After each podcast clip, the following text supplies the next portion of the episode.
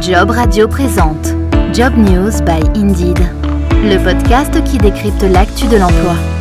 47% des chercheurs d'emploi estiment que les annonces disponibles en ligne ne font pas figurer toutes les informations et sont incomplètes. C'est ce qui ressortait en tout cas d'une étude d'OpinionWay pour Indeed réalisée au mois de juin dernier. Alors comment y remédier, comment fluidifier l'expérience d'embauche entre candidats d'un côté et recruteurs de l'autre.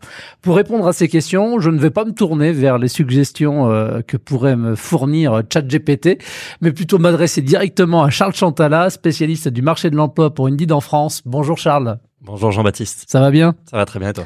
Super, merci. Alors l'IA va de nouveau s'inviter donc dans cet épisode euh, de Job News by Indeed, un sujet plus que jamais d'actualité pour Indeed.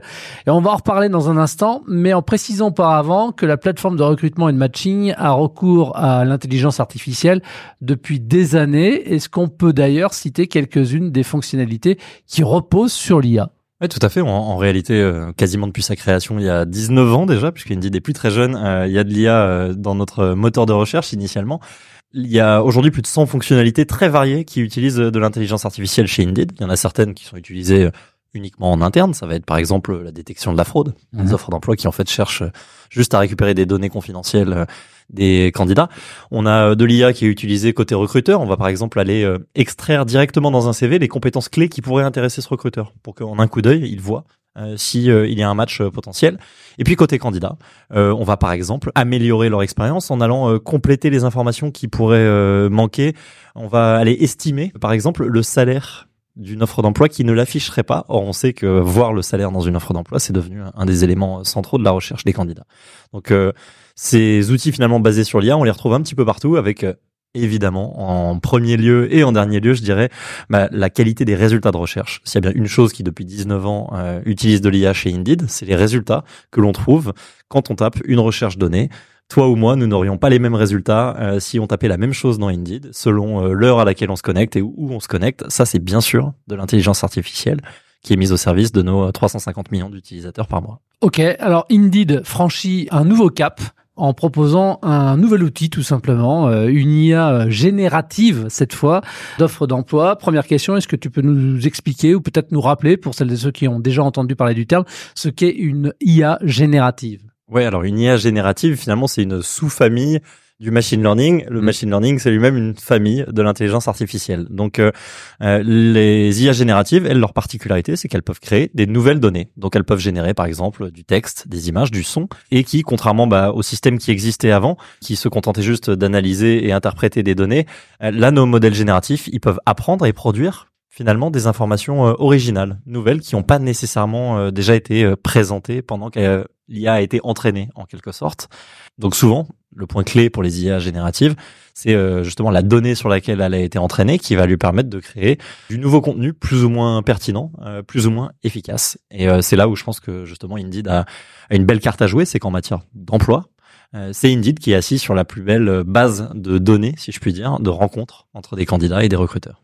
Et clairement, quels vont être les, objectifs visés par l'IA générative d'offres d'emploi et comment, bah, tout simplement, oui, fonctionne concrètement l'outil? Très concrètement, l'objectif de cet outil, ça va être de fluidifier l'expérience d'embauche entre les candidats et les recruteurs. Donc euh, ça va faciliter la vie du département RH euh, en lui permettant de créer automatiquement des descriptions de postes qui euh, sont plus c'est-à-dire plus proches de la réalité de ce que cherche l'entreprise et qui ont plus de chances de plaire aux candidats. Donc Très concrètement, je suis un recruteur. L'IA va me poser quelques questions fondamentales sur ce que je recherche dans ce poste il va générer une première ébauche de euh, description de poste.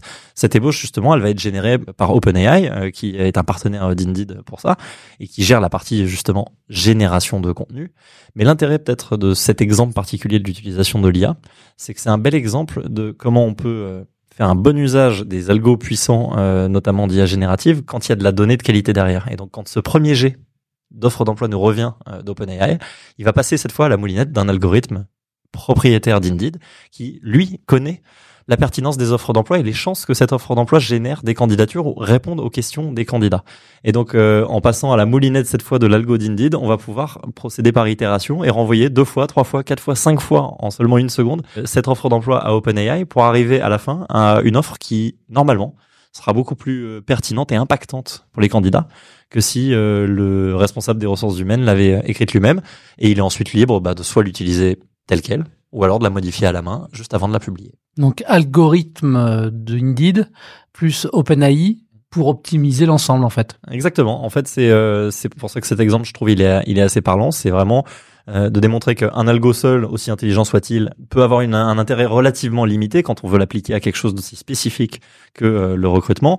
Et à l'inverse, une donnée qui n'a pas un bon algo derrière n'est pas suffisant. Donc là, voilà, quand on réunit finalement ces, ces millions de points de données que réunit Indeed sur un domaine particulier qui est notre spécialité, c'est-à-dire le recrutement, à euh, des nouveaux algorithmes de matching, on peut arriver à des outils particulièrement efficaces. Et donc cette optimisation finalement, c'est la réponse à la question comment est-ce que l'outil vient simplifier le processus aussi euh, de rédaction d'annonces pour euh, pour les recruteurs, en particulier pour les grandes entreprises françaises et le secteur public? Oui, c'est un, un exemple parmi d'autres, mais effectivement, on voit bien que un des intérêts euh, de l'intelligence artificielle appliquée à notre euh, industrie comme à d'autres, ça va être euh, d'abord un gain de temps colossal. On a un gain de temps énorme du côté du recruteur puisque rédiger des offres d'emploi c'est parfois rébarbatif. Donc on va non seulement gagner du temps, mais en plus on va rédiger des offres d'emploi plus efficaces dans un monde où les recherches se font quasi exclusivement en ligne parce que ces résultats optimisent les mots-clés qui sont utilisés dans les offres d'emploi pour euh, donner les meilleurs résultats possibles.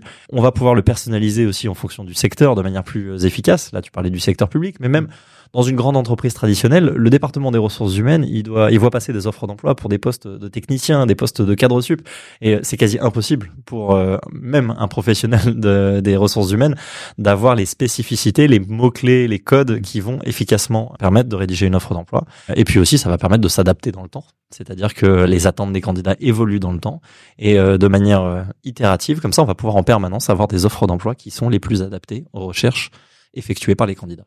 Alors tout à l'heure en introduction, j'indiquais que 47% des chercheurs d'emploi trouvaient que des informations manquaient justement dans la rédaction des annonces, qu'elles étaient en tout cas pour le moins pour certaines incomplètes. Est-ce que tu peux expliquer comment là, votre IA générative euh, bah, permet de, de faire face tout simplement à ce problème? Oui, effectivement, ces nouvelles IA profitent aussi évidemment aux chercheurs d'emploi, c'est-à-dire qu'on a beaucoup d'offres d'emploi pour lesquels il manque des éléments clés. Donc on a parlé du cas de figure où justement on a une IA générative qui va créer de toutes pièces une offre d'emploi. Qui sera revue évidemment par euh, le recruteur avant d'être publiée. Mais finalement on peut aussi prendre l'exemple d'une offre d'emploi qui a peut-être dans le premier G a été euh, a bien été créée hein, par un humain, par le recruteur lui-même. Là où nos nouveaux outils d'IA générative sont puissants, c'est que là encore ils vont analyser en quelque sorte ce premier G humain ils vont tout de suite, avant la publication, avant de cliquer finalement sur euh, publier l'annonce sur Indeed, suggérer au recruteur de venir ajouter un élément que l'IA sait être essentiel. Et cet élément n'est pas forcément le même d'un job à un autre. Donc, euh, si je prends l'exemple d'un poste ou d'aide-soignant, avant de publier son job, l'IA va potentiellement euh, suggérer au recruteur de compléter une information, c'est-à-dire un diplôme d'État est-il absolument indispensable Tandis que si c'était pour un, poste de serveur, peut-être que l'IA va demander est-ce que euh, ce poste requiert du travail de nuit ou, bien euh, prévoit-il des week-ends qui restent à la disposition du candidat? Parce qu'on sait que selon ce poste, ça c'est un des éléments qui, dans 20%, 30% des cas, va faire la différence entre un match réussi ou un match qui n'a pas lieu. Alors, si on donne la possibilité à une IA finalement de créer une annonce, même si derrière il y a des garde-fous, comme tu le disais, comment est-ce que l'outil va contribuer à la suppression des biais qui peuvent exister aussi dans les descriptions de postes Comment finalement Indeed s'assure que l'IA générative est utilisée de manière responsable et puis euh, équitable? C'est loin d'être une évidence, donc euh, tu fais bien d'en parler. Le, l'IA peut clairement être une opportunité, comme ça peut être un risque colossal, notamment dans un domaine aussi important que le, choix d'un emploi dans la vie d'une personne. Depuis toujours, on est assez persuadé chez Indeed que autant le, talent est universellement réparti, autant les opportunités ne le sont pas forcément.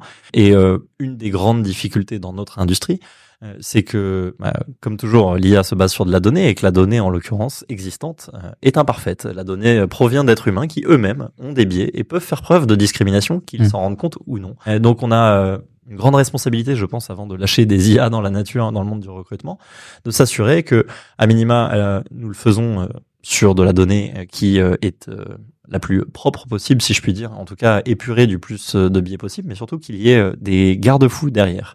Donc il y a au moins, il y a plusieurs choses que chez Indeed on a mis en place ces dernières années, puisque c'est un, problème qui nous préoccupe depuis bien longtemps. Et, euh, et typiquement, On a déjà publiquement diffusé, en tout cas, nos principes de l'utilisation de l'IA chez Indeed bien avant l'émergence de ChatGPT, puisque c'était euh, dès 2020 quand on a vu que le machine learning, donc mm. juste avant l'IA générative, euh, émergeait de manière nette. On a voulu rendre public nos valeurs et la manière dont nous utiliserions l'IA chez Indeed. On a créé aussi une équipe entièrement dédiée à la réflexion autour de ce sujet. Donc on a une, une sorte de comité d'éthique pour une IA responsable qui a été constituée chez Indeed. Elle a la particularité d'être constituée de profils extrêmement variés qui vont vraiment du philosophe à l'astrophysicien parce que c'est pas que un sujet technique, c'est aussi un sujet purement euh, aussi de, sociologie et d'éthique euh, pure. Leur euh, mission, la mission de ce comité, c'est de vérifier que les conditions dans lesquelles on crée un nouvel outil qui utilise de l'IA, mais aussi a posteriori, une fois qu'il fonctionne dans la nature, que l'on puisse à l'aveugle aller vérifier s'il a tendance à reproduire certains types de biais, par exemple. Et puis le dernier point auquel on est sensible, c'est peut-être le plus important, hein, c'est que on essaye de s'assurer que progressivement, les équipes qui créent les IA elles-mêmes, donc nos équipes de développeurs, soient de plus en plus représentatives de la population. Euh, parce que on a beau mettre en place des garde-fous et des grands principes, qu'on le veuille ou non, euh, aucune entreprise euh, n'a des équipes d'ingénieurs ou de produits qui sont à l'image de la population active. Et donc, il est quasiment impossible que l'on crée des outils parfaitement équitables si on n'a pas ça à l'esprit en permanence. Ok. Comment est-ce que tu parlais de machine learning tout à l'heure Comment est-ce que l'IA générative utilise justement le machine learning pour étudier les comportements des candidats et adapter du coup de fait euh, les annonces au fil du temps? Oui, alors c'est vrai qu'on a parlé d'IA générative par exemple pour euh, créer un nouveau job, mais ça c'est une des nouveautés permises par l'IA générative. Là où finalement il y a encore plus d'intérêt peut-être de l'intelligence artificielle, je l'évoquais, c'est pour mieux effectuer notre mission euh, historique, c'est-à-dire renvoyer des résultats de recherche de plus en plus pertinents et provoquer une rencontre entre l'offre et la demande, euh, l'offre d'emploi et euh, la demande du côté du candidat, qui fonctionne. Donc la pertinence de ces résultats de recherche, que ce soit sur Google ou sur Indeed, c'est bien sûr de l'intelligence artificielle qui le, permet. Et depuis effectivement à peu près cinq ans, le machine learning a permis de faire des bons en avant absolument colossales dans la compréhension de ce que c'est qu'un job qui a de bonnes chances de m'intéresser, moi, à un instant T. Donc, les quantités de données énormes sur lesquelles on a pré-entraîné euh, ces modèles sont maintenant capables de quand même très bien comprendre sur la base de mon comportement passé, sur la base des informations que j'ai pu renseigner dans mon profil, mais aussi, encore une fois, sur euh, l'heure de la journée ou le lieu depuis lequel je me connecte, selon si je suis au bureau ou euh, à l'arrêt de bus. En plus, maintenant, ajouter à ça la compréhension assez fine du langage humain qui est venu s'ajouter ces dernières années, mais ces outils sont capables de prévoir de manière extrêmement efficace les chances que à la fin, il y a une interaction entre une offre d'emploi et un candidat. Donc, euh, on arrive à une situation un peu qui est marrante, puisque Indeed, qui était un moteur de recherche initialement, voit aujourd'hui finalement une minorité de candidatures qui font suite à une recherche. Euh, C'est-à-dire qu'on a plus de 50% des candidatures commencées aujourd'hui qui euh, sont le résultat d'une suggestion automatique provoquée par notre algorithme et non plus une recherche effectuée à la main par un de nos candidats qui dit je cherche un poste de technicien de maintenance. Alors, on va être focus maintenant sur euh, une période, euh, c'était du 31 août au 5 septembre dernier, euh, commandé par Indeed, l'Institut de recherche Censuswide a interrogé plus de 500 responsables RH, recruteurs, en France, pour savoir justement s'ils avaient déjà eu recours à un ou plusieurs outils IA, quels sont les résultats et pour quelles raisons ou quelles tâches a-t-on utilisé ces outils?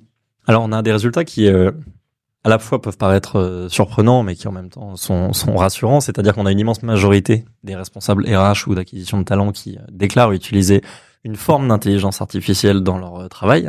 quasiment 85% d'entre eux qui répondent cela. Alors ça peut paraître très élevé, mais en réalité, là où je dis que c'est plutôt encourageant, c'est que ça veut dire qu'on a une prise de conscience qu'en réalité, on en utilise tous depuis des années déjà. Euh, à chaque fois que je sors mon téléphone pour euh, me guider avec Maps euh, ou n'importe quel autre outil, la nuance c'est que depuis un an, on utilise des IA qui sont très visibles et avec lesquelles on peut jouer. Mais en réalité, elles sont sous le capot de tous les outils quasiment qu'on utilise. Donc ça, les recruteurs en ont bien conscience. là où peut-être il y a des nouveautés, c'est qu'effectivement, on va avoir 30% d'entre eux, par exemple, qui disent déjà utiliser des IA pour résumer ou analyser des CV et des demandes d'emploi. Donc, comme quoi, cette compréhension fine du langage et du texte commence à vraiment devenir un élément clé du métier. Des outils de planification. Donc là, voilà, encore une fois, on a, on a une compréhension, je pense, un peu plus récente que depuis des années déjà, on utilisait de l'IA pour ce genre d'outils. Pour générer des questions d'entretien, on a 25% des RH qui disent utiliser des outils comme ça. Et puis, là, c'est beaucoup plus récent. Pour rédiger des courriels, euh, on voit qu'effectivement, notamment dans un métier comme un métier de recruteur où soyons honnêtes, beaucoup de courriels sont un peu standardisés hein, et ont tendance à être faits de manière volumique. Ça devient de plus en plus fréquent. Donc on a un usage, je dirais, qui est voilà, qui est plus important que ce qu'on pouvait imaginer, mais qui est tout à fait aligné avec les innovations qu'on a vues ces derniers temps. Et finalement, la vraie question, c'est de savoir euh, quels sont les, les avantages de l'IA pour les recruteurs, euh, les ressources humaines? Alors là, c'est marrant parce que, alors bien sûr, il y a une question de gain de temps qui ressort de cette, mmh. euh, de cette étude, mais il y a aussi une compréhension assez fine, je trouve, de la part des, recruteurs que ça va être une manière d'améliorer l'expérience de l'embauche et du candidat. On en a quasiment 3 sur 5 qui déclarent que c'est un des intérêts qu'ils trouvent à certains de ces outils. Donc on pourrait penser par exemple à, au fait de raccourcir le délai de réponse à une candidature, même si elle n'a pas encore été examinée par un humain. Euh, on sait que euh, tous les candidats rêvent au moins de savoir où en est le statut de leur candidature. Mm. Et là, un outil d'intelligence artificielle peut, peut aider. Et puis surtout, on a 7 euh, recruteurs sur 10 68% pour être précis, qui euh, disent qu'ils sont contents de commencer à se servir de l'IA parce que ça va leur permettre de se concentrer sur les aspects plus humains de leur travail. Et euh, ça, je pense qu'on touche du doigt un des mm. éléments clés de ces innovations récentes, la place qu'on veut leur donner. Est-ce que c'est plutôt un, un remplacement de certaines de, notre job, de certaines de nos tâches, ou euh, au contraire l'opportunité, le luxe de se recentrer sur euh, des parties plus intéressantes de nos métiers. Une autre enquête s'est intéressée, parce qu'on a beaucoup parlé des recruteurs et c'est normal, mais s'est intéressée cette fois aux chercheurs d'emploi âgés de 18 ans et plus. Dans quelle proportion et pour quelles raisons aussi utilisent-ils des outils d'intelligence artificielle pour leurs besoins pro? Du côté des candidats, finalement, l'usage euh, est beaucoup plus raisonnable, je dirais, c'est-à-dire qu'il est en train d'augmenter assez nettement, mais on a 7 euh, candidats sur 10 qui déclarent ne pas utiliser du tout de système ou d'outils d'IA à des fins euh, professionnelles. Les cas d'usage, en pour euh, les, le tiers, disons, allez, le, le gros tiers qui euh, a commencé à s'en servir, ça va être en un pour les aider à préparer des questions ou des sujets de discussion pour les entretiens qu'ils comptent passer. Donc là, on voit bien le pendant finalement de la préparation côté recruteur. Donc ça, c'est 26% des répondants. Pour rédiger une lettre de motivation, alors ça, c'est devenu un, grand classique. on ne peut pas leur en vouloir, soyons honnêtes, quand on, on, sait l'usage qui est fait en général des lettres de motivation. Et, et je pense que à titre personnel, que c'est pas plus mal si ça a fini d'enterrer définitivement cet outil de recrutement qui n'avait plus beaucoup d'intérêt pour rédiger son CV. Donc là, ne serait-ce que pour euh, voilà affiner finalement un CV, euh, on voit que c'est utile, ou encore pour aider à la recherche d'entreprise. Donc ça, c'est intéressant parce que on voit que certaines IA génératives qui maintenant sont connectées directement au web euh, en direct, mmh. peuvent commencer à présenter des alternatives à, des, à, nos outils de recherche préférés, en tout cas des, des 15 dernières années. Donc voilà en gros les, les tendances, évidemment, on va retrouver euh, des distinctions entre, euh, comme pour les recruteurs d'ailleurs, hein, entre les différentes tranches d'âge. Donc, on va avoir un plus fort usage de ces nouveaux outils. Hein, comme souvent, on a une adoption un tout petit peu plus rapide pour euh, la tranche d'âge 25 à 34 ans, qui est un petit peu plus nombreuse à utiliser ces outils. Tu en as parlé très brièvement au début de ta réponse, mais dans cette enquête, on apprend ouais, que 32% à peu près des chercheurs d'emploi interrogés n'ont pas recours justement à l'IA pour leurs besoins professionnels. Est-ce que l'on sait pourquoi? Est-ce que l'enquête s'est intéressée justement à, ce cas de figure? Effectivement, il y a une certaine méfiance euh, qu'on peut on l'a évoqué rapidement en, passant tout à l'heure, hein, qu'on peut trouver euh, légitime sur certains aspects. En tout cas, les Français sont parmi les, plus critiques et méfiants à l'égard euh, de l'IA, surtout quand elle est appliquée à des domaines sensibles de notre vie. Euh, et clairement, notre vie professionnelle en est un, systématiquement cité comme le troisième point le plus important dans notre vie, sans doute, après notre, notre famille et notre santé. Donc de ce point de vue-là, l'IA n'est pas pris à la légère, en quelque sorte.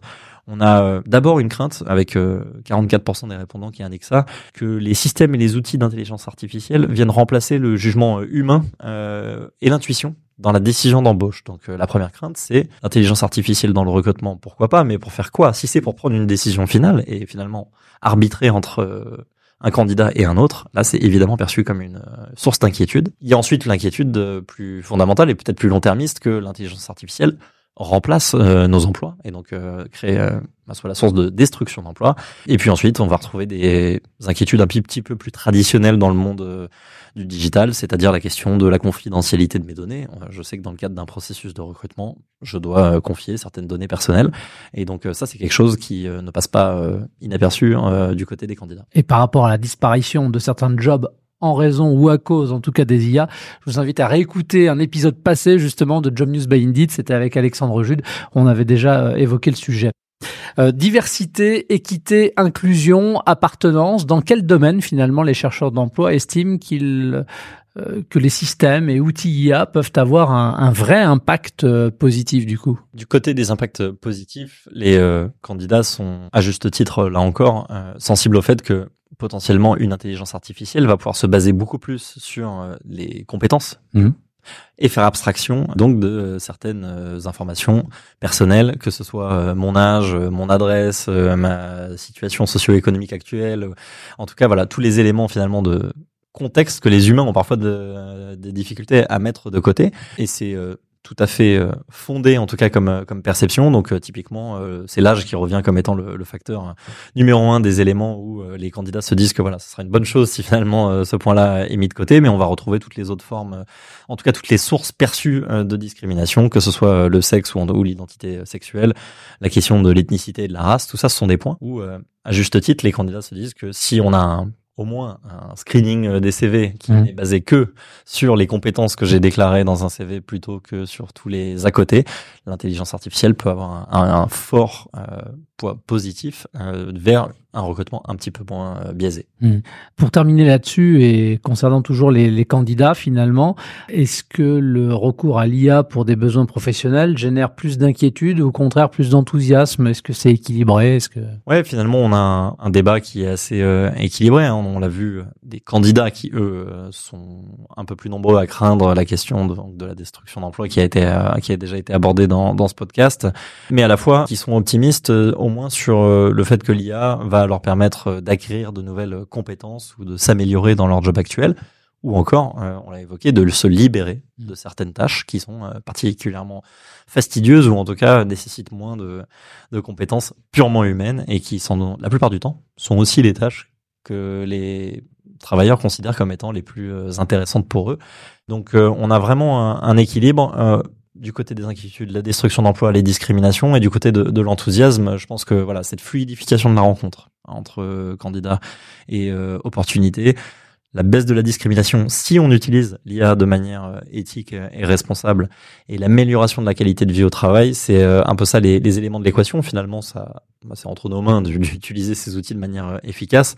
La manière dont on aime bien le, le résumer, c'est que finalement, on a un avenir potentiellement à la Terminator où mm les IA dans ça remplacent euh, certaines tâches, que ce soit un recruteur, euh, finalement personne ne veut d'un robot recruteur, ou alors un avenir euh, à la Iron Man où en fait notre intelligence artificielle c'est une voilà c'est une combinaison que un être humain, un bon être humain en chair et en os a enfilé et qui lui donne des super pouvoirs. donc là on serait plus dans l'assistance par l'IA, tout le monde rêve d'un monde ou côté recruteur ou pour n'importe quel autre job j'ai effectivement une, une combinaison d'Ironman à enfiler qui me permet de gagner du temps, d'aller plus vite et d'être plus fort dans mon job. Ok, en attendant, comme Terminator, you'll be back.